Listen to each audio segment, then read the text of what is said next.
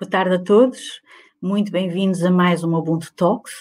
O meu nome é Susana Caires e uh, cabe-me hoje uh, a função de dinamizar a nossa conversa uh, em torno do tema da estudantes e resiliência, superando obstáculos. esta é uma iniciativa que, que é do Instituto Padre António Vieira, que surge no âmbito de um, de um projeto mais amplo da Academia eh, de Líderes Ubuntu e que mais recentemente uh, criou um movimento ligado às questões da educação, uh, designado Desafios da Educação em Tempos de Pandemia e de Pós-Pandemia, um, tentando olhar estas questões, os grandes desafios com que nos debatemos hoje e procurando fazê-lo através das lentes Ubuntu e um, tentar ativamente também contribuir para, um, para uh, no sentido de uh, apetrechar portanto, uh, os diferentes contextos da, da, educação para fazer face a estes desafios. Um, no âmbito deste movimento, uh, tem vindo a ser uh, desenvolvido, portanto, várias atividades, várias iniciativas, uma delas que está pensada para julho, uh, que é o Ubuntu Fest, in, no âmbito do qual iremos então debater estas questões de educação e em devido tempo terão mais informação sobre, sobre este tema. De qualquer das formas, poderão sempre acompanhar uh, através do, do, site do IPAV e também do Facebook, uh, poderão ir acompanhando uh, este trabalho. relativamente à nossa, à nossa conversa de hoje, vamos, temos então três convidadas que eu passarei desde já a apresentar temos a Inês Freire de Andrade, que é uma jovem que há cinco anos atrás criou, juntamente com outras pessoas, a Associação No Bullying Portugal. E um, no âmbito desta associação tem trabalhado com várias escolas e com vários parceiros na promoção da empatia e da bondade entre os jovens, tendo como grande foco uh, as questões do bullying e do cyberbullying uh, e a intervenção que esta associação tem feito, sobre a qual a Inês terá a oportunidade de, de partilhar connosco, uh, tenta, uh, procura capacitar os diferentes intervenientes do contexto educacional, nomeadamente os alunos, os professores, os pais, os assistentes operacionais, no sentido de prevenir e parar o bullying.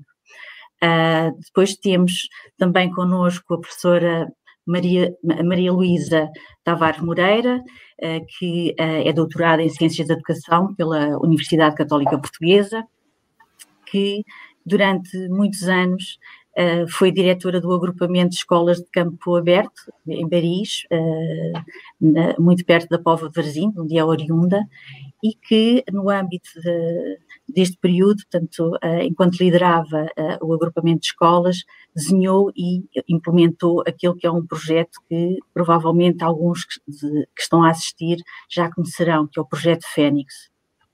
Este é um projeto que se enquadra no Programa Nacional de Promoção do Sucesso Escolar do, do Ministério da Educação e, uh, neste momento, a professora uh, Luísa uh, é responsável por monitorizar a implementação do projeto a nível nacional, uh, que, tanto neste momento, uh, isto foi um projeto que uh, foi, começou na, na, neste agrupamento de escolas, mas que se disseminou de uma forma bastante alargada por todo o país, e quer no continente, quer também na Ilha dos Açores, e a professora Luísa, portanto, tem então vindo a acompanhar este processo e irá partilhar connosco como é que ele surgiu e também uh, uh, o, o, que é que neste momento está a ser desenvolvido no âmbito mesmo. Uh, por último, temos a professora Margarida Gaspar de Matos, psicóloga clínica e da saúde, é professora catedrática na Faculdade de Motricidade Humana da Universidade de Lisboa e, de entre vários outros projetos que tem em mãos, é coordenadora do projeto de investigação Guia 2, Supportive Environments, que uh, pertence ao Instituto de Saúde Ambiental da, da Faculdade de Medicina de Lisboa, da, da qual também é investigadora, e uh, é um projeto que estuda uh, essencialmente os indicadores de saúde e de estilos de vida dos jovens portugueses. Um, e, portanto, teremos então a oportunidade de ouvir a experiência e as reflexões de cada uma das nossas convidadas em torno dos seus projetos uh, que uh, aliam não só a intervenção, mas também uh, dados de investigação que nos irão trazer, inclusivamente dados muito recentes, que se reportam ao, ao, ao contexto atual da pandemia e que julgo que poderão uh, enriquecer muito esta conversa e uh, trazer algumas questões que, que, inclusive, quem está na assistência poderá querer partilhar connosco. Eu começo então por dar a palavra à Inês. Inês, gostávamos de conhecer um pouco melhor o No Bully Portugal, perceber como é que surgiu, quais foram as grandes motivações para criar esta associação e qual tem vindo a ser o trabalho desenvolvido pelo, pelo vosso grupo. Obrigada, Susana, aqui pela introdução e também pelo convite. Uh, Venho-vos falar aqui do, da nossa associação, No Bully Portugal, e, e deixo também depois espaço para perguntas no fim, não é? Podemos depois conversar um bocadinho. Um, mas vamos começar então por vos mostrar. Um, Deixa-me aqui partilhar o ecrã. Uhum. Conseguem ver? Ainda não, tá. Já entrou. Nós dizemos não ao bullying. E tu? Diz não ao bullying. Eu digo não ao bullying. Diz não ao bullying. Eu digo não ao bullying. Eu digo não ao bullying. Vamos dizer não ao bullying. Um por todos e todos contra o bullying. Eu digo não ao bullying. Vamos combater. Eu digo não ao bullying. Todos temos o direito de sermos livres. Eu digo não ao bullying. Eu sou contra o bullying. Eu digo não ao bullying. Vamos dizer não ao bullying. Eu digo não ao bullying. Diz não ao bullying. Diz não ao bullying. Eu digo não ao bullying. Eu digo não ao bullying. Eu digo não ao bullying. Eu digo não ao bullying. Diz não ao bullying. Se conheces alguém que esteja a passar por isso, ou se tu estiveres a passar por isso, lembra-te que não estás sozinho.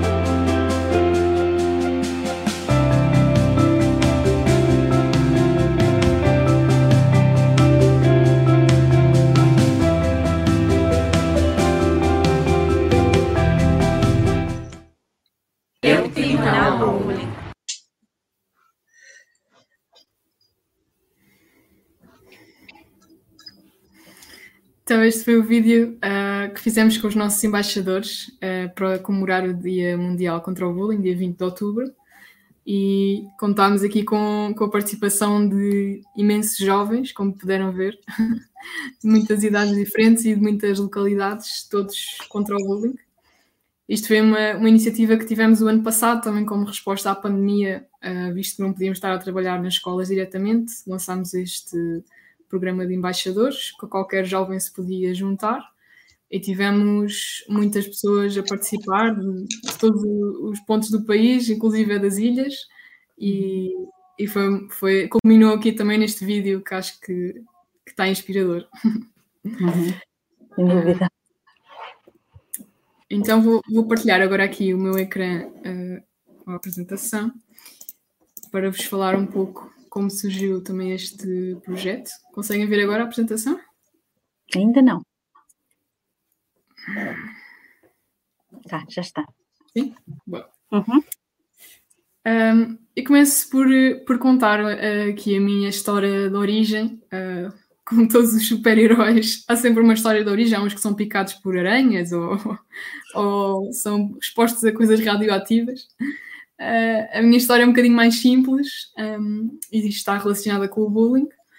Uh, eu gosto de mostrar esta imagem que vem aqui que é, é a típica turma. Então, para os professores, devem identificar-se com, com os típicos papéis que os alunos costumam eh, representar na, nas suas turmas. E eu, na verdade, apesar de até terem dito que eu era uma miúda querida, eu durante a primária acabava por ser fazer eu própria bullying a um colega, sem ter assim uma consciência muito grande sobre isso. E por isso aqui a minha história começa com eu a ser a vilã e eu a fazer o bullying uh, a um colega, e, e, sei que isso também o magoava na altura, um, mas, mas foi o que aconteceu. E, e depois, quando mudei de escola no quinto ano, uh, o feitiço virou-se contra o feiticeiro e fui eu própria que comecei a sofrer de bullying. Inicialmente mais por me sentir excluída da turma, não me integrar, porem-me um bocado de parte e eu também deles.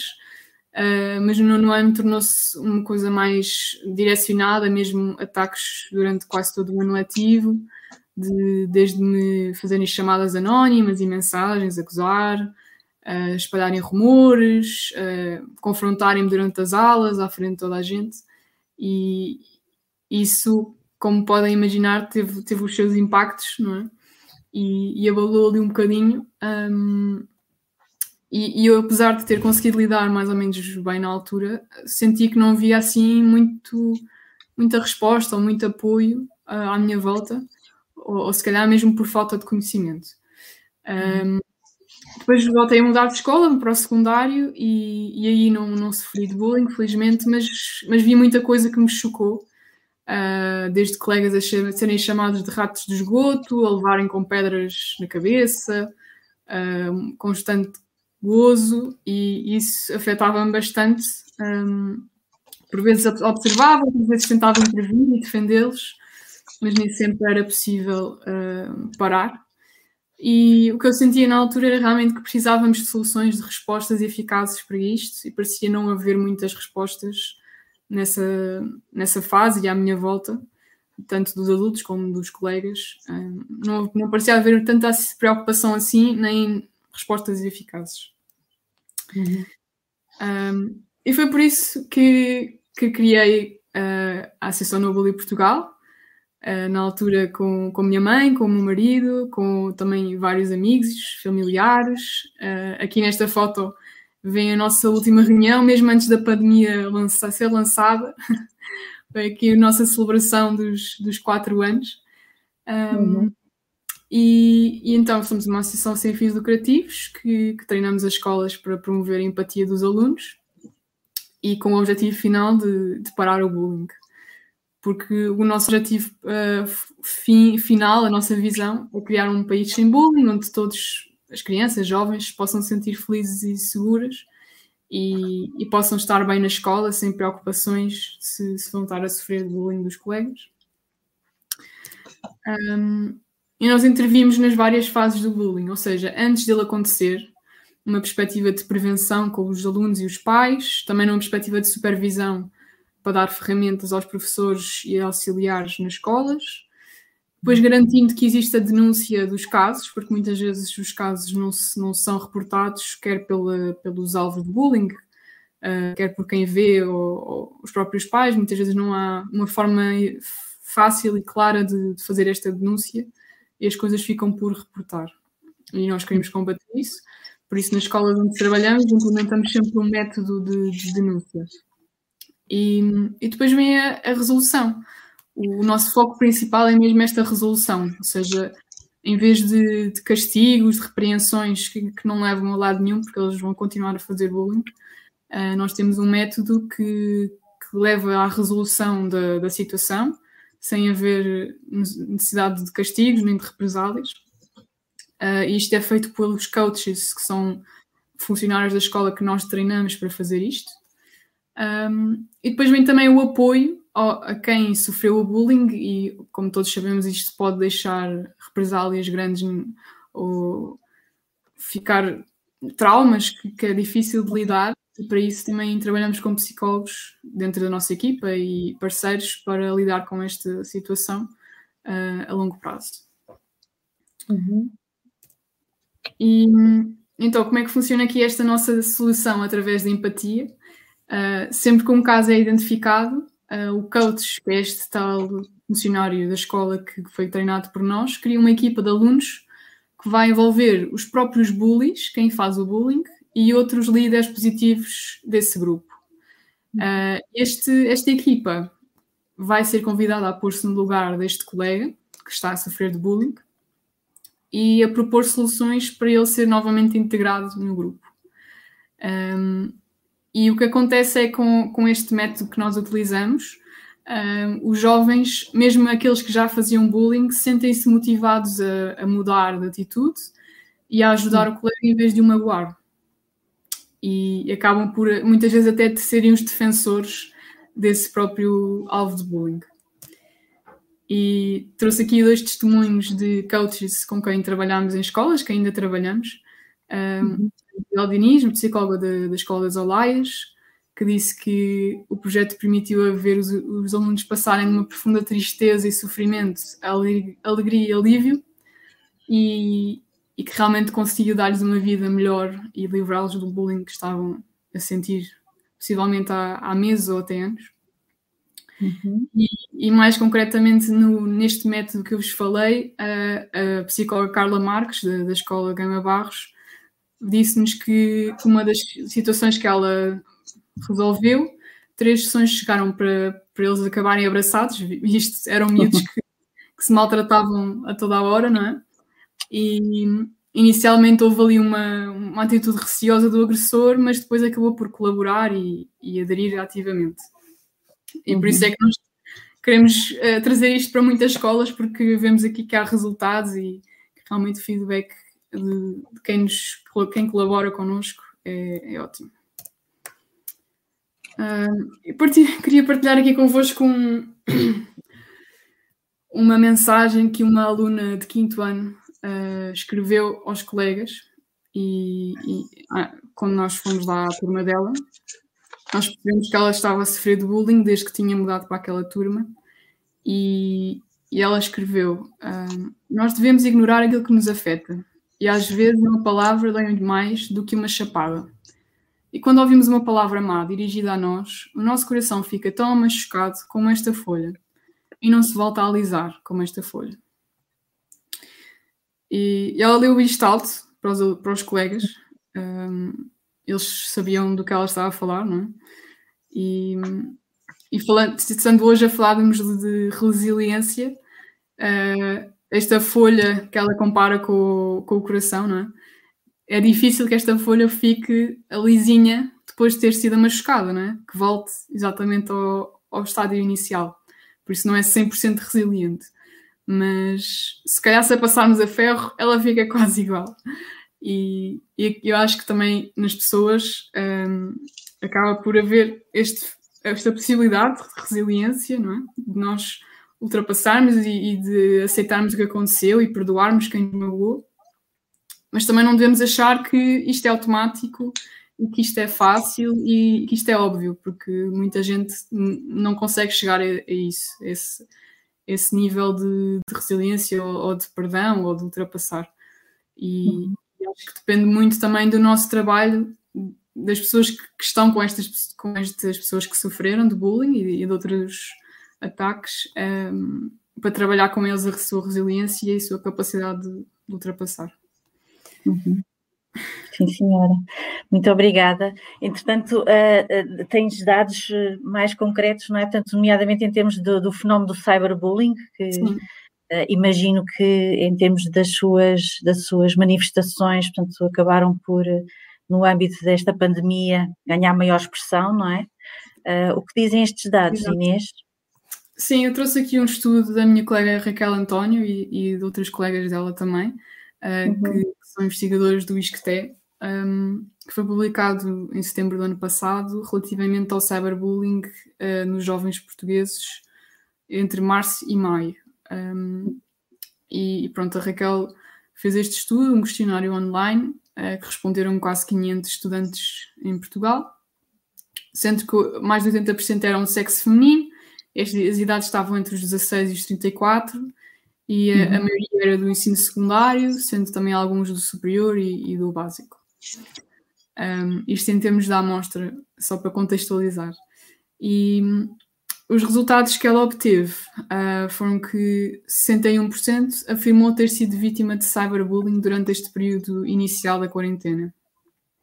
E acho que aqui este dado é aquele mais assustador, não é? Que uhum. Mais de metade uh, tinham sido vítimas de cyberbullying, estamos a falar especificamente de cyber. Uhum. Uh, eles estavam em casa nesta fase, uh, exacerbou-se com certeza este, este número. Depois, 40% afirmou ter sido agressor, uh, como isto era anónimo, eles estiveram à vontade para admitir. Uhum. Um, 86% foi observador e 59% disse que existia um aumento de mensagens e conteúdos prejudiciais e violentos online. Um, sendo que duas características que, que, tiveram a maior vitimização foi o sexo masculino e, e jovens gays ou lésbicas. Okay? Um, que era uma das características que, que eles identificavam uh, como para si. Um, e pronto, acho que este, estes dados são, são assustadores e, e são graves, e, e, daí também ser necessário este tipo de trabalho para, para responder. Sem dúvida. E, Inês, já, já, pensando em termos dessa resposta que dizias agora, não é? Portanto, e olhando para estes números que de facto são alarmantes, um, a vossa associação, portanto, uh, tem feito algum tipo de intervenção na sequência de, de, daquilo que está a acontecer e não é daquilo que estamos a viver neste momento? Algum tipo de intervenção específica para, para esta uhum. fase?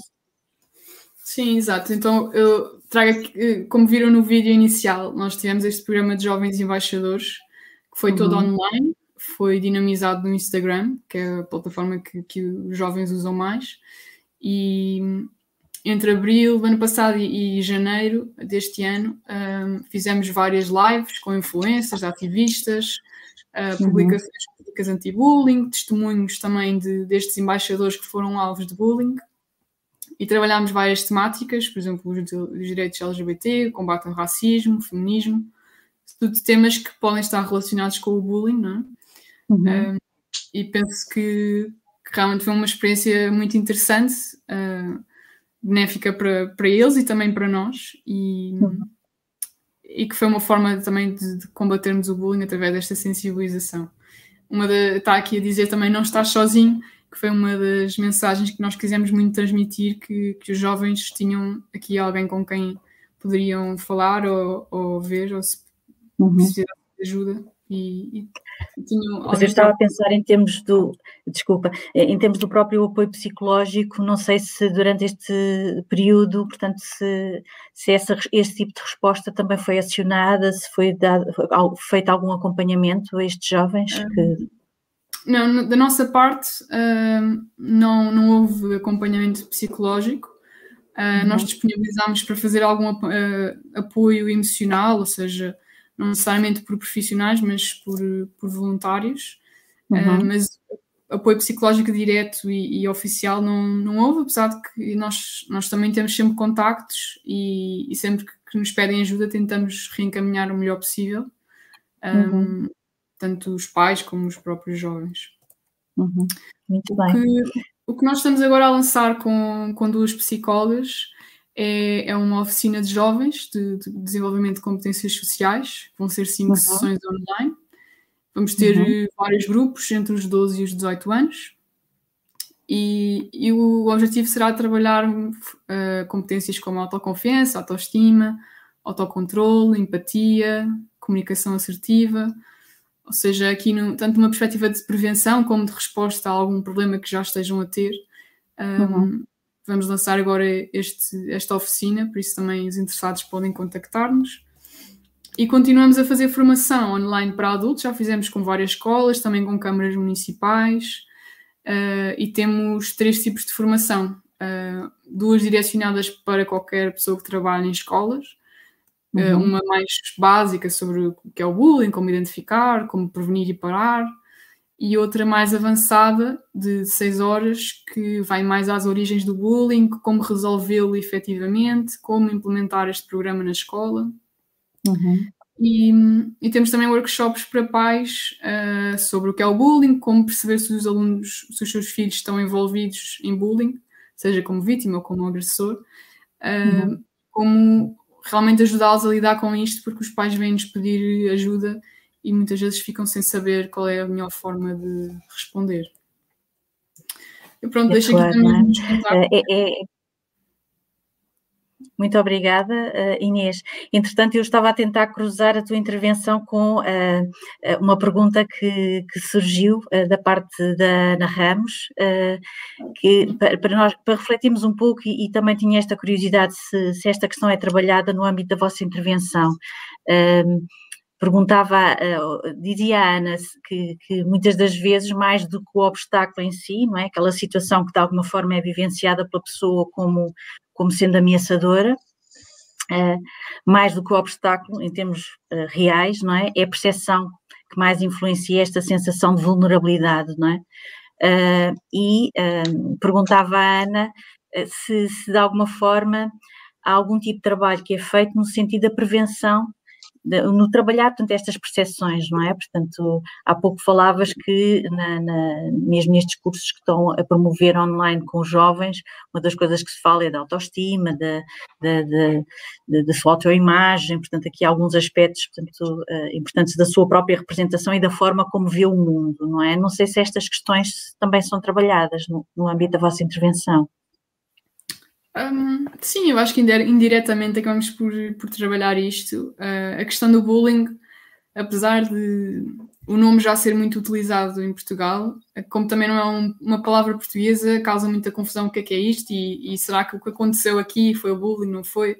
Há uma grande uhum. confusão neste aspecto e nós tentamos sempre esclarecer. Um, mas mais do que o nome que se dá, é, é, a percepção também se isso é uma coisa a tolerar ou não, não é? Uhum. Uh, por exemplo, há tipos de bullying que, parecem muito toleráveis do exterior, por exemplo, a exclusão social, é? um, um, aluno que é completamente excluído da sua turma por, por uma razão pouco lógica, sem ele ter feito nada de mal. Isso, a, a percepção se calhar de fora é muito, ah, pronto, ele não quer brincar com os outros e, uhum. e a percepção dele se calhar é a minha vida é insuportável, é. ninguém quer saber de mim, eu não tenho ninguém com quem brincar, não é?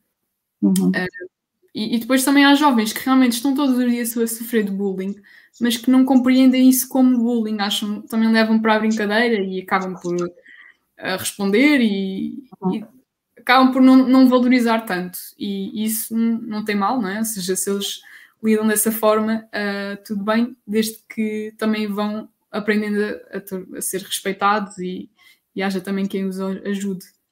Uhum. Sim, senhora. Muito obrigada, Inês. Eventualmente, ao longo da, da nossa conversa, vão surgir outras, outras questões e, vendo a oportunidade, teremos, uh, iremos interagir novamente. Mas eu agora gostaria de dar a palavra à professora Luísa Tavares Moreira, para nos falar do, do projeto Fênix e, portanto, dar-nos a conhecer como é que surgiu, qual foi o caminho que foi sendo feito, o que é que neste momento, uh, se, há algum, uh, se há algum tipo de ajustamento aos tempos que vivemos, não é? Perceber um pouco uh, por onde tem andado, não é? Dou-lhe a palavra, professora Luísa. É, obrigada, antes de mais, pelo convite e pronto, um cumprimento extensivo a todos os colegas que estão aqui no painel. Uh, o projeto Fênix, efetivamente, como disse, nasceu quando eu fui diretora da escola, do agrupamento em Beiris, que é uma freguesia do Conselho da Póvoa de Varzim. Uh, fui diretora lá há alguns anos uh, e nós tivemos sempre, não vou dizer eu porque o projeto não nasce, eu não, quer dizer, com quanto eu bem tenho sido, de certo modo, um pouco a pensador do projeto, mas nada teria acontecido se não tivesse tido o apoio dos professores, dos encarregados de educação, nada disto seria viável. E aqui tive um apoio de grandes colegas e até dos técnicos na área da, da psicologia que contribuíram e ajudaram nós eh, fazíamos sempre, de uma forma continuada, a avaliação dos alunos, isto é, os que transitavam, os que ficavam pelo caminho, aquilo que hoje se diz tantas vezes, os que ficam para trás. E aquilo que nós começámos a avaliar sistematicamente foi, numa primeira fase, era um número significativo até o número de alunos que ficavam para trás. Posteriormente, depois de reunirmos, refletirmos e pensarmos, enfim, como poderíamos combater este desígnio eh, tão dramático para as crianças que era ficarem pelo caminho. Eh, começamos, não foi facilitar, digamos assim, na forma de, de os acompanhar ou de os ensinar, mas começamos a perceber que até se tinha esbatido, digamos, os que ficavam pelo caminho, mas que perdíamos a qualidade das aprendizagens, que eles transitavam e chegavam ao final de ciclo e não traziam a qualidade de ensino que, que era expectável, nomeadamente nos eh, ciclos subsequentes, e fomos pensando, e fomos analisando, e fomos maturando. Uh, tínhamos um hábito, que eu acho que era um bom hábito, que eram bons pontos, espaços de partilha, partilhava muitas vezes com os colegas, nomeadamente com os coordenadores, naquele tempo os coordenadores de departamento, refletíamos e convidávamos outros colegas que estavam disponíveis para interagir e pensar connosco a escola, eh, e começamos a pensar que tínhamos que fazer qualquer coisa para estas crianças. Porque este estado de coisas não podia continuar assim, e sobretudo porque sentíamos, acima de tudo, que eles que não eram crianças felizes, porque ficavam para trás dos outros, porque dentro da sala, eu digo, sobretudo o nosso foco começou a incidir, penso eu até felizmente, porque numa casa começa-se pelos alicerces, começamos a incidir muito no primeiro ciclo. Talvez até tivéssemos que ir lá mais atrás, mas enfim, o foco foi muito centrado no primeiro ciclo.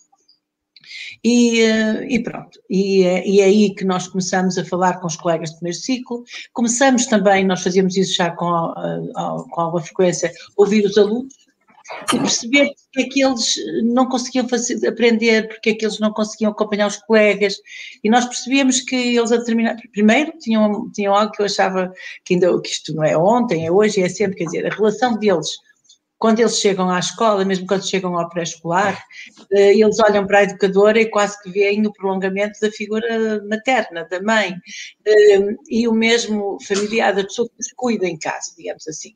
E quando chegam à, à escola, ao primeiro ciclo, eles olham sempre para a professora do primeiro ciclo como uma referência, professora ou professor, seja quem for, uma figura de referência, aquela pessoa que eles não querem desagradar.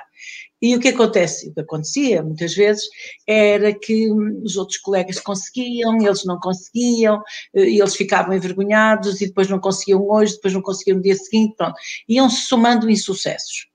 Depois os colegas faziam todo um esforço para que efetivamente eh, surgisse sucesso e tinham mais tempo com eles e eh, mesmo até em contexto de sala de aula facilitavam-lhes um pouco mais os, os, os trabalhos, os, os, exercícios que eles iam tendo que faziam, porque o projeto Fênix defende muito, ensinei, testei, avaliei, não avaliei para, para, para colocar uma nota, mas avaliei para perceber um pouco o que é que eu tenho que mudar no meu processo de ensino e os alunos o que é que precisam de mudar no seu processo de aprendizagem aprendizagem.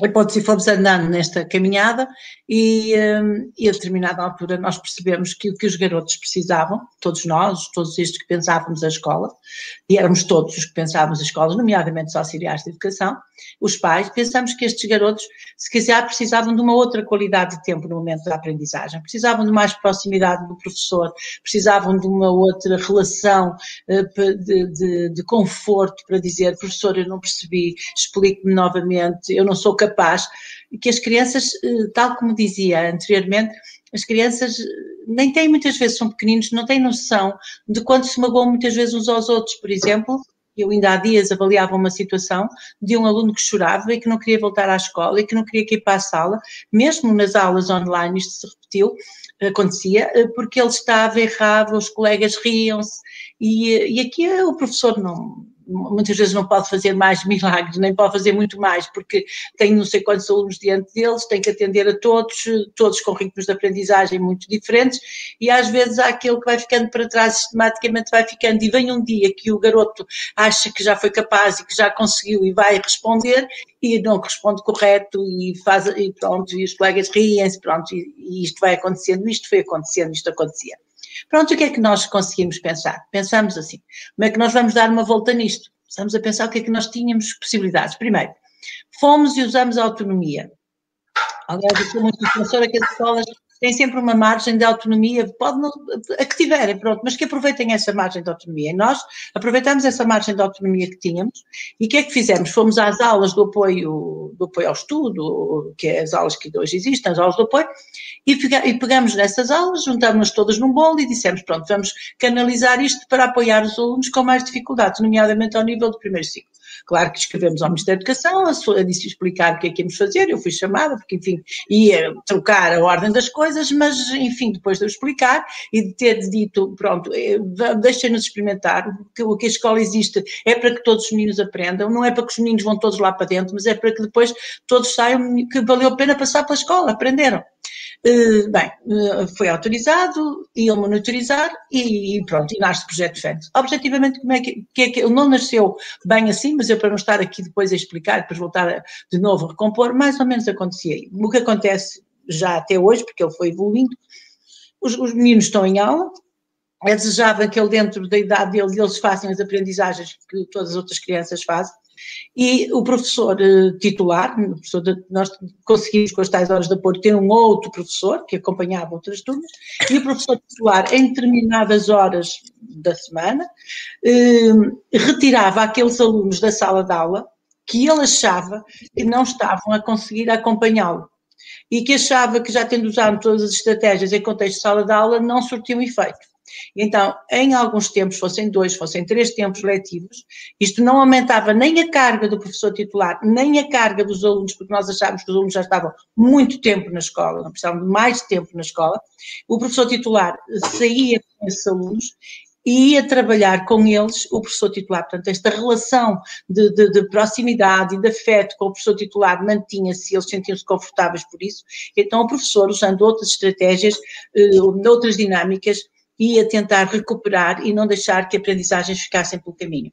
Os outros alunos recebiam o tal outro professor que seria o apoio do Fênix, o professor que, no fundo, do apoio que eh, estruturava um acompanhamento diferente nesse espaço. Não iam repetir mais matéria, não iam voltar a mesma matéria, portanto, isto era tudo articulado entre todos os professores do apoio e os professores titulares de turma. Imaginem que se tínhamos várias escolas dentro do agrupamento com várias turmas, com o primeiro ano, com o segundo ou com o terceiro, todos os professores desse ano, com todos os professores que estavam apoio, gizavam semanalmente o que é que o professor depois do apoio fazia na sala. Então, utiliza, usando as áreas uh, do estudo do meio, fosse o que fosse das artes, portanto, iam criando momentos de criatividade, momentos livres para que esses alunos que já tinham consolidado as aprendizagens pudessem também dar largas à sua imaginação. O que é que acontece? A professora, quando regressava à turma com os meninos que ela esteve a recuperar para as aprendizagens, trabalhava algum tempo com essa professora e continuava, se assim o entendesse, o mesmo, mesmo trabalho. Porque os professores de primeiro ciclo, no meu entender, têm aqui Uh, também autonomia, portanto, o projeto Fênix nunca foi muito defensor que duas horas para português agora, duas horas para matemática depois, duas horas para o estudo meio. Nós propusemos sempre que as escolas que adotaram o projeto Fênix, os professores de primeiro ciclo tivessem aqui alguma liberdade no tempo e na forma de gerir esse tempo, porque todas as disciplinas elas se cruzavam, o que o importante era que os alunos apanhassem o máximo. Pronto. Uhum. Foi rolando, uh, foi correndo bem, o Ministério da Educação foi avaliando. Com isto eu quero dizer que nós estamos sempre acompanhamento de instituições de ensino superior, não fizemos assim sozinhos, íamos sempre ser monitorizados por quem sabia mais do que nós, por, investigação, por investigadores da área da educação, e, e fomos caminhando. Uh, a certa altura o projeto, a semelhança de outros projetos, num determinado momento, se tivesse oportunidade, foi lançado na possibilidade de, de outras escolas do país poderem, se assim entendessem, se o quisessem, poderem adotá-lo. Ele foi adotado por várias escolas. Hum, creio que aqui algumas escolas certamente desvirtuaram um pouco eh, aquilo que da forma como o projeto foi pensado e gizado, mas pronto, as coisas são mesmo assim. Hum, enfim, nós foi o primeiro ciclo, o segundo ciclo, o terceiro ciclo também foi adotando e o projeto foi, foi crescendo, foi andando por aí. Hum, depois, eh, entendemos que havia sempre uma necessidade grande de que o processo fosse avaliado, fosse monitorizado, existiu investigação, eh, várias, eh, várias pessoas fizeram investigação e ainda hoje estão a fazer investigação sobre o projeto. Eu própria também fiz a minha tese não só de mestrado de administração, mas já se focou também no projeto Fênix. Mais tarde, quando fiz o doutoramento, foi também sendo o projeto Fênix mais estudo, lancei um estudo a nível de todo o país, a, nível de todas as direções regionais, e depois eu acho que a riqueza do, da, da, da, da, minha investigação esteve na quantidade de pessoas que conseguiram trabalhar nesta, investigação. Uh, trabalharam vários professores de primeiro ciclo, foi preciso construir provas de aflição, uh, trabalharam psicólogos, uh, pronto, houve aqui uma rede alargada, porque ouvimos os pais, ouvimos os alunos, ouvimos os professores, fizemos em cada, em cada direção regional, foram lançadas provas às duas turmas que tivessem com o projeto Fênix e a outras turmas de outras escolas para, para, para controle, e portanto fizemos isso norte, centro, sul eh, e o Algarve. Eh, uhum. Recolhendo fizemos o estudo, aperfeiçoámos o que tinha que ser aperfeiçoado e pronto, foi-se fazendo caminho e as escolas foram continuando a monitorizar o projeto. Existiu muito, muitas vezes a crítica, que eu acho que muitas vezes é mais um preconceito, é ter já a ideia, antes de saber o conhecimento da coisa, que era segregador, que estigmatizava os alunos. Eu penso que este, este, processo não pode estigmatizar os alunos, porque os alunos não ficam pelo caminho, os alunos não ficam para trás, estão com a professora titular de turma, inicialmente não estavam, mas isso foi uma correção que viemos a fazer, fruto da investigação, fruto do estudo, uhum. fruto, muitas vezes os professores e os alunos, e portanto, estão com o professor titular, o professor eh, é com quem eles querem estar, é com quem eles querem partilhar, não sou capaz, ajude. Quando o professor recebe novamente o aluno na turma, sabe os progressos que ele teve, sabe como ele evoluiu, sabe nas próprias aulas como é que deve trabalhar com eles, porque sabe no ponto em que eles estão, e por isso é que eu sou um pouco contra que eles saiam para ser apoiados por outros professores, porque quando eu tenho que partilhar com o outro o que é que o meu aluno sabe, o que é que, quais as dificuldades, eh, inclusivamente muitas vezes até eh, a questão de, do pouco à vontade que podem ter perante os colegas, até timidez, um conjunto de coisas que eu sei, porque estou tantas horas com ele, e portanto eu vou uhum. perder conhecimento que eu tenho do aluno e todo o esforço que eu tenho que partilhar com o meu colega, perde-se. Há aqui coisas que se perdem. E, portanto, aqui uhum. eu não perco nada, eu ganho tudo. Eu vou e venho e ando com eles e os alunos sentem-se bem. Pronto, já mais tarde. Deixa-me só, eh, já agora, uh, uh, cruzando com aquilo que quem está na assistência tem vindo a, a, aqui a, a, dar contributos, há aqui uma mãe que dá o seu testemunho, que, cuja filha teve a oportunidade de, de viver, portanto, de participar no projeto Fênix e, portanto, uh, diz a mãe que foi uma experiência maravilhosa, não é? Portanto, um, este olhar também é testemunho de que, uh, pensando em termos da forma como a família e a criança vivem este processo, que uh, que, que, que, é extremamente importante. Eu, inclusivamente pensando nos dados, não é? Portanto, uh, referiu vários estudos que têm vindo a ser realizados no âmbito da, do projeto. O que dizem estes dados? Quais são uh, os dados mais, mais uh, relevantes que, que partilharia Pronto, os estudos foram, foram, foram sendo vários. Eu, como estava a dizer anteriormente, mais tarde, o próprio Ministério da Educação, o ISCTE, fez um uhum. estudo uhum eh, aprofundado sobre o projeto Fênix e não só sobre o projeto Fênix, todos aqueles projetos que estavam no terreno, eh, sobre o Fênix, Mais e outros. O ISTE fez aqui um trabalho detalhado, muito pormenorizado. Eh, nós fomos sempre, tivemos sempre este, quer dizer, que é um benefício, no fundo, foi termos uhum. a Católica que nos acompanhava, nomeadamente muito próximo, o professor também, professor Joaquim Acevedo, um, o ISCTE, também a própria Paula Fracinete, através do professor José Luís Gonçalves, foi também sempre uma grande, foi uma mais-valia, o professor José Luís esteve sempre connosco desde a primeira hora, eh, foi um homem com quem, foi um professor com quem eu, como aconteceu com o professor Joaquim Azevedo e que aconteceu com todas as pessoas do ISCTE, com quem eu tive a possibilidade de discutir, pensar, eh, contrariar, etc. Isso é muito bom, não é nada melhor que possa acontecer, é nós termos alguém que está ao nosso lado a dizer-nos, mas veja por aqui, veja assim, já ouviu este, ouça aqueles, e agora estudo isto aqui. Pronto, isto é positivo. Recentemente, eh, o Ministério da Educação apresenta um estudo eh, das 50 escolas eh, no país que mais evoluíram quer dizer, quais os projetos que estavam nessa escola que mais ajudaram essas escolas a evoluir nos seus resultados e, efetivamente, entre outros, entre outros projetos, o projeto Fênix aparece uhum como um dos projetos que ajudou muito os alunos a, a ultrapassarem as suas dificuldades. Eh, eu acho que o projeto Fênix está muito ao lado dos meninos uhum. que têm baixo rendimento escolar, têm direito a fazer escola, precisam de fazer a escola, porque senão nós vamos uhum. perpetuar uma injustiça social para além dos tempos, quer dizer, nós estamos todos os dias a lamentar-nos, e eu também, como voluntária de uma instituição que é Cruz Vermelha, vejo todos os dias os, as pessoas do RSI, este e aquilo, e muitas vezes eu digo, a escola não pode logo, logo colocá-los fora do sistema. A escola é a primeira pessoa a uhum. dizer vocês não são capazes, vocês não conseguem, e depois nós queremos que aos 30 uhum. anos no mercado de trabalho e que sejam cidadãos de sucesso, como uhum. aos 9 e 10 tu não és capaz, isto fica, penso eu. Exatamente, claro, claro.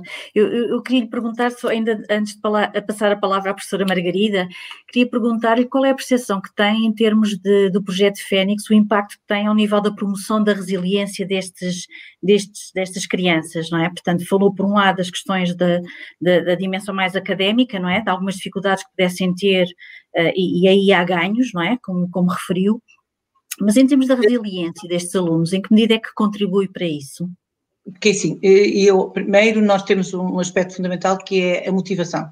Temos que, uhum. eu penso hoje, mais do que nunca, então depois desta pandemia, depois de tudo isto que aconteceu desde o tempo todo longe da escola, nós temos, isto só vai acentuar problemas que nós já tínhamos, não é?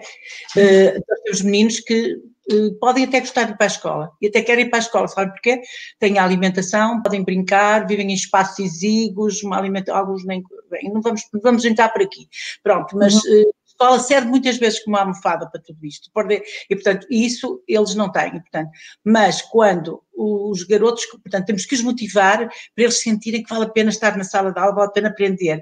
E quando o professor digo sempre isto, quando o professor, seja eu qual for, mas consegue este clique e, e mostrar ao aluno tu vês que me consegues, tu vais conseguir e eu vou-te ajudar e eu acho que eles não desistem, acredito, é a nossa grande satisfação e aquilo que eu e todos os professores, porque eu não sou nada no projeto, não, é? não sou eu que estou na escola, não sou eu que estou no terreno, mas eu tenho um enorme respeito, enorme consideração por todos os professores que diariamente trabalham com o projeto e não desistem dos garotos. Eu ainda há dias ouvi uma professora que vai fazer agora uma investigação na zona do Seixal e ela dizia nós não podemos abandonar o projeto, são os pais já que nos pedem para que Exatamente. na gente projeto, porque são miúdos de tecido social mais fragilizado e, e este uhum. projeto está muito, muito, sem dúvida, ao lado de, de, dos meninos e das camadas sociais dos meninos mais fragilizados. Os outros, felizmente, uhum.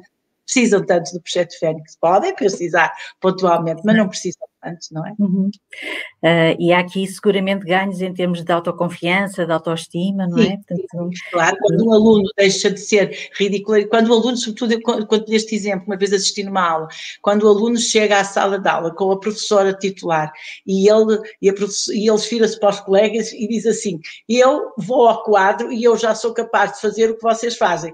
Quer dizer, muito, o brilho nos olhos da professora foi como que ele vai fazer, eu não vou deixar falhar e ele não vai falhar. Mas quer dizer, só isto, imaginem quanto qual é a felicidade nesta criança e também qual é a felicidade desta professora, não é? Portanto, há aqui muitos momentos para celebrar, para celebrar dos alunos e também dos professores, como é óbvio, não é? E do Ministério, quando liberta estas horas para que isto depois se possa concretizar, não é? Sim, senhora. Muito obrigada e parabéns pelo projeto. Entretanto, queria dar a palavra à professora Margarida para nos falar uh, também sobre um projeto muito interessante, portanto, uh, ao nível de trabalho com, com jovens, uh, inclusivamente a investigação que tem conduzido no âmbito da, da, saúde e dos estilos de vida dos jovens. Uhum. o, que é que, o que é que tem para partilhar connosco, professora Margarida? Bom, então, uh, muito obrigada pelo convite e boa tarde a todos. Uh, há bocadinho falou eu estava a trabalhar na Faculdade de Medicina Humana, não é? Ligada também ao ISAM, ao Instituto de Saúde Ambiental da Faculdade de Medicina, mas nós temos uma organização que eu fundei há muitos anos chamada Aventura Social e se calhar uhum. algumas pessoas que nos estão a ouvir conhecem-nos mais pela Aventura Social, que é uma associação também sem fins lucrativos e que agrega basicamente todas as pessoas que trabalham comigo nos outros dois sítios, mas de uma maneira mais de intervenção na comunidade e de intervenção com os jovens. E nós temos várias investigações ao longo do tempo tempo mais duradoura, digamos assim, é um estudo da Organização Mundial de Saúde que se chama exatamente comportamentos de saúde em uh, jovens em idade escolar, que nos permite desde 98, imagina, de 4 em 4 uhum. anos ter uma, uma amostra significativa jovens a nível nacional e conseguir perceber como é que eles se comparam uh, ano após ano, como é que se comparam com os outros países europeus e como é que se comparam rapazes e raparigas, em sucesso escolar, não em sucesso escolar, e depois já as comparações são estatísticas, não estamos a uhum. compará-los no sítio, não é? Depois de recolhidos os dados. Um, e é, é, interessante, esta palavra, a Inês há bocadinho falou nisso e eu achei muito interessante. Há palavras que nós usamos, sobretudo, quando caímos na tentação de usar as palavras inglesas por falta de coragem de arranjar um vocabulário eh, nacional. Acontece com o bullying, acontece com o driving, acontece com o empowerment. Nunca mais arranjamos uma palavra nacional para isto. Mas depois o que acontece é que a palavra fica em inglês, com algum embaraço, eh, polariza-se muito e depois perde o seu sentido excesso. Diz, a Inês com certeza que também tem isso. Eu acho que nós fizemos, nomeadamente com o bullying, um trabalho fantástico. No ano 2002 éramos os piores da Europa. E, portanto, segundo o meu estudo do HBS nessa leva, depois as coisas foram melhorando muito graças a trabalhos como o da Inês, foram sistemáticos nas escolas, e, a, a, enfim, a lutar contra isso e, e essa história do, do zero, zero bullying. Agora, realmente, os, portanto, nós chamamos a isso uh, consultar os jovens para sabermos diretamente da parte deles as suas, as suas preocupações. Vemos que se alguns jovens têm problemas, e nós temos no Aventura Social respostas para os jovens com problemas, nomeadamente a nível da saúde mental e da aprendizagem, bem, há jovens que não têm problemas de maior, portanto tem aquelas coisas de andar, na, de andar pela vida e a vida traz-nos uhum. algumas preocupações e problemas uh, e uh, parece que uh, esses não há respostas organizadas. Eu peço imensa desculpa. Não, não consigo desligar o som, peço imensa desculpa. Então, nós começámos a organizar respostas organizadas para os jovens sem problemas, a tentar por exemplo, a resiliência do ponto de uhum. vista teórico implica um problema que foi superado. Que não tem problema nenhum. Uh, vamos falar de quê? Não vamos falar de nada? Não. Nós podemos falar de desenvolvimento positivo. E aparecem aí palavras Exatamente. como o driving, que eu falei há bocadinho, como a participação social. Desenvolvimento positivo, participação social. Uhum. E aqui uhum. chegámos a um outro projeto, que foi o Dream Teams, que arranjámos uma, uma rede nacional de jovens que concorreram à televisão, por um anúncio da televisão feito por uh, personagens conhecidas da nossa praça cores, apresentadores uhum. de televisão, e arranjámos uma rede que ainda agora dura, embora, enfim, há alguma dificuldade de renovação das redes, como, como sabem, mas uhum. ainda agora dura, em que nós tentamos capacitar os jovens para eles próprios falarem e levarmos a voz deles a patamares mais elevados. Por causa de uhum. termos essa rede, conseguimos agora, durante os tempos de, do confinamento, aceder aos jovens e perguntar o que está a passar.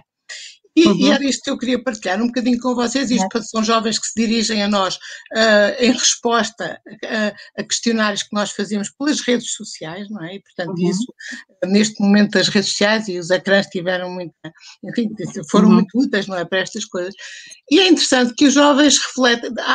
É fizemos três estudos, portanto, foi o primeiro confinamento, foi o regresso à escola e o segundo confinamento. Uhum. O, o segundo confinamento eu ainda não tenho assistado, já temos as respostas dos jovens, mas estamos a tratar. Agora, do primeiro para o segundo, o primeiro é, é interessante porque eles refletem primeiro um, uma alegria eufórica, que é assim um bocadinho parte e parte e vamos ter uma semana de férias. Foi, foi o primeiro dia e o segundo. E depois ficaram perplexos, que é, então, e agora? E, e, ajustaram-se e conseguiram ajustamentos interessantes. E quando nós os apanhámos, eles estavam, e isto é interessante, eles estavam a refletir nas coisas que tinham sido boas e nas coisas uhum. que tinham sido más. E eu penso que agora a nossa, enfim, inteligência vai ser no regresso, regresso espera definitivo, aproveitar as coisas boas. Eles, por uhum. exemplo, os nossos jovens são daqueles que têm mais aulas e que, se, enfim, não gostam tanto da escola no, no, geral, gostam dos recreios, mas das aulas, nem por isso estou a falar de dados de 2018, mas agora, uh, e, e sentem-se muito exaustos, muito cansados, têm muitos trabalhos de casa e reclamam muito disso tudo. E o que eles refletiram na, no primeiro confinamento foi estamos mais autónomos, somos mais capazes de gerir o nosso tempo e estamos mesmo exaustos eu chego à noite a casa e chego à noite uh, a fazer as minhas coisas, não é? A casa estamos sempre, não é? Apetece-me pesquisar, apetece-me fazer um trabalho. Coisa que antes estava tão exausto quando chegava a casa, verdadeiramente não lhe apetecia fazer nada. Achei isso uma coisa interessante, que é devolver autonomia aos alunos, a autonomia de gerir algum do seu tempo e não os sobrecarregar tanto só sim. E isso realmente foi uma coisa que eles foram muito, muito, muito persistentes a mandar-nos esse recado. Depois diziam que realmente que os professores que deviam ter ação de formação para dar aulas online, porque realmente muitos deles agarravam naquilo que fizeram ao longo de não sei quantos anos e faziam igualzinho, mas a falar para o ecrã, não, não pode ser. Isso, isso realmente os alunos, coitados, o mesmo tempo, os mesmos. Não, não, eles, eles refletiam sobre isso e também eles próprios, também diziam que eles próprios precisavam de, de ter algum treino para conseguir falar bem, uh, gerir bem esta questão dos ecrãs. Depois, a outra coisa que era interessante que eles falaram, que era as rotinas, conseguir uh, não estar sempre juntos, não estar sempre cada um para o seu lado, espaços de recolhimento. E, e uhum. as famílias onde isto correu melhor são aquelas famílias mantinham rotinas, agora estamos juntos, agora estamos separados, agora brincamos, agora estamos a trabalhar, mas isso, claro, uhum. evidenciou, como disse há bocadinho a professora Luísa, muitas inequidades que nós já tínhamos, não é? E é que há casas e casas, e há casas onde há um computador cabeça e uma divisão por cabeça, e há outras, há uma mesa seis pessoas é e um computador para partilhar. E isso fa faz toda a diferença. Mas eu achei interessante uhum. esta dimensão da autonomia e de que eu tive que me virar. E, e, uhum. e, é, eu acho que nós temos que desenvolver a autonomia dos mesmos. Nós somos, de acordo com o meu estudo, o outro HBSC, o meu, o nosso da equipa toda, claro que é uma equipa de 20 e tal pessoas, nós, os, os, nossos jovens são mais dependentes de, dos adultos e autonomizam-se mais devagar ao longo da adolescência. Uh, alguma super proteção que não, que não é bom para eles. E, portanto, isto uhum. era um recado que eu levava daqui para os educadores, era deem responsabilidade, mas também deem autonomia, deem voz, deixem as pessoas crescer. Isso foi, foi muito interessante. Depois alguns comiam melhor e outros pior, apesar do Ministério ter feito um esforço notável continuar a alimentar as crianças que tinham uhum. Eh, acesso à, à, às, às das cantinas, mas ao passo que alguns diz, diziam que comiam muito melhor porque agora a mãe fazia saladas em vez de fast food, outros diziam que não comiam, não comiam ponto, não é?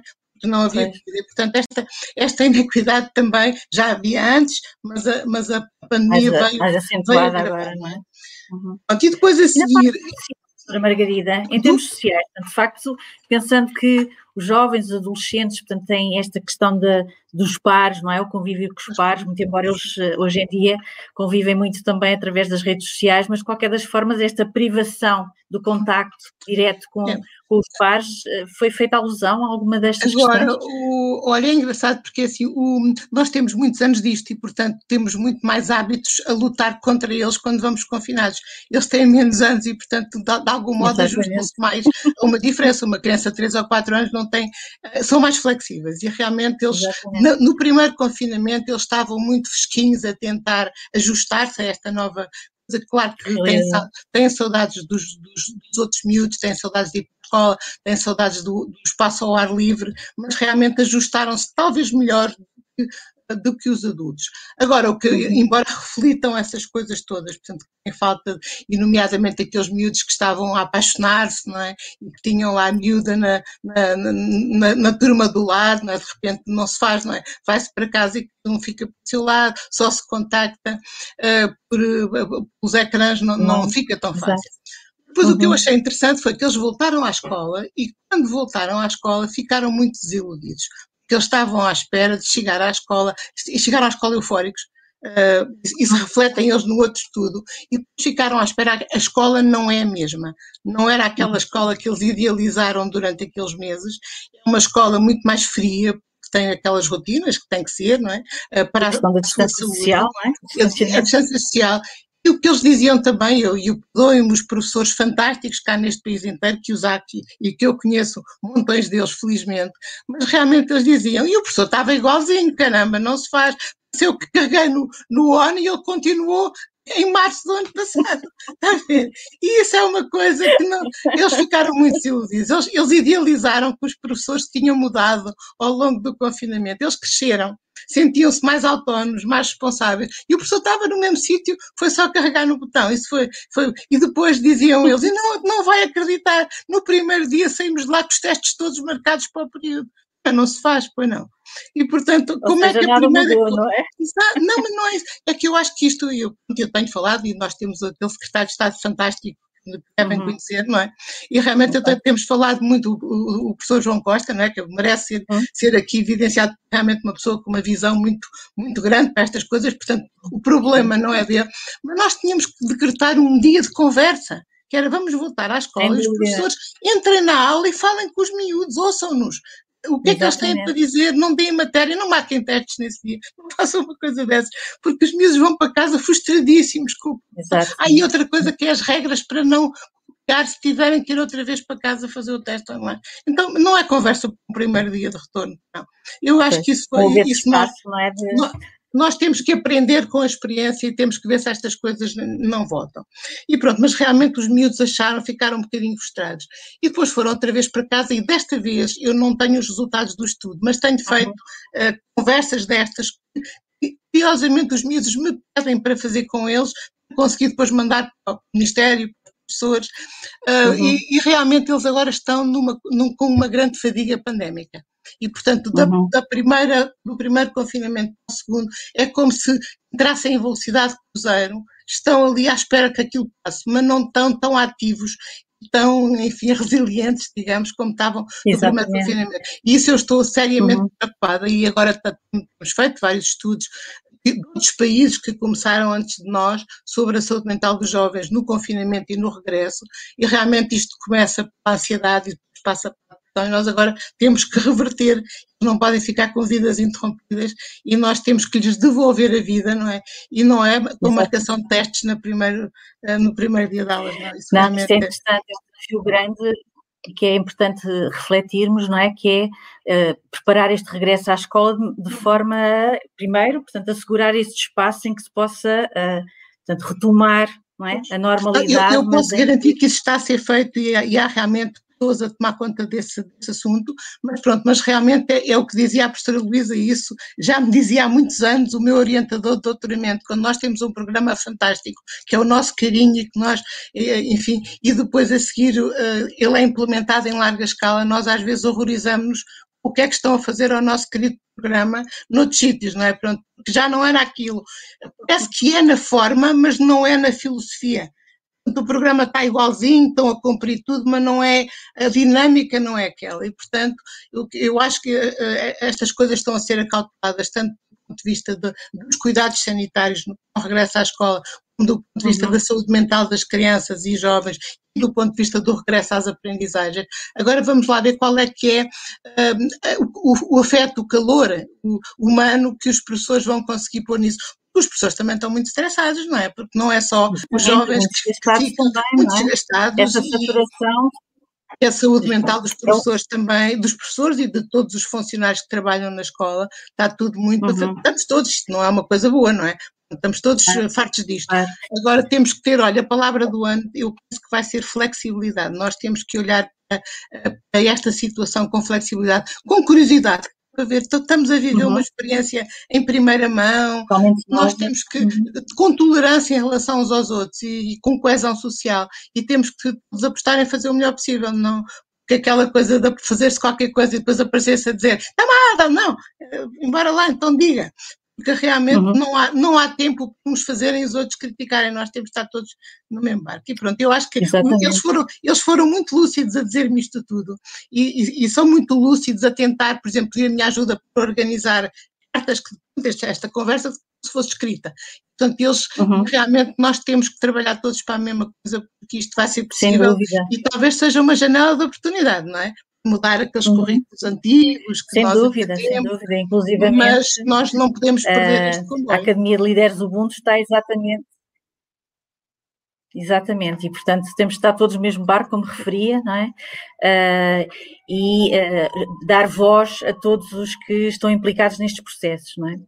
Uh, entretanto, a professora Margarida, só para rematar, porque entretanto a, a hora também já vai avançada, mas uh, a professora Margarida salientou aqui uh, uma, uma, questão muito importante que tem a ver com a saúde mental, não só dos, dos jovens, mas também de, de, de todo, portanto, dos, dos, dos, docentes, não docentes e, portanto, toda a comunidade educativa e é importante também acautelar estas questões. eu fiquei muito curiosa relativamente aos dados que, entretanto, recolheu e que a equipa não teve a oportunidade de analisar, quiçá, uh, daqui a algum tempo, voltemos a convidá-la para, para partilhar connosco os, uh, os, dados mais recentes os dois primeiros estudos já estão publicados e este vai ser porque estas coisas nós estamos a trabalhar em velocidades completamente, uh, enfim, normais, não é? Mas, mas ou é agora ou já não serve, não é? Portanto, este estudo sim, nós já temos e tivemos várias respostas uh, do país e vamos publicar isto até ao fim do mês, que é para servir para alguma coisa. Sim, sim, sim, é. para que inclusivamente que uh, a própria comunidade educativa se possa valer desses dados para, portanto, agir no sentido de ir ao encontro da, da, daquilo que emergiu é? Na, na, nestas análises. Eu, entretanto, uh, nós vamos ter que rematar, seguramente que que mesmo em termos de quem está a assistir uh, teria questões a colocar e, portanto, haver aqui, uh, idealmente haveria aqui um espaço de interação, mas uh, o tempo não, não, não está a nosso favor. Eu queria, para rematar, gostaria imenso de agradecer às três pelo facto de se terem disponibilizado prontamente para, para virem partilhar convosco as vossas experiências, os projetos, as reflexões. Foi extremamente rico e seguramente que cada um de nós que teve a oportunidade de assistir levará aqui algum trabalho de casa uh, para refletir uh, sobre, sobre, aquilo, sobre aquilo que nos trouxeram. Muito obrigada, até uma próxima oportunidade e até breve. Tehát.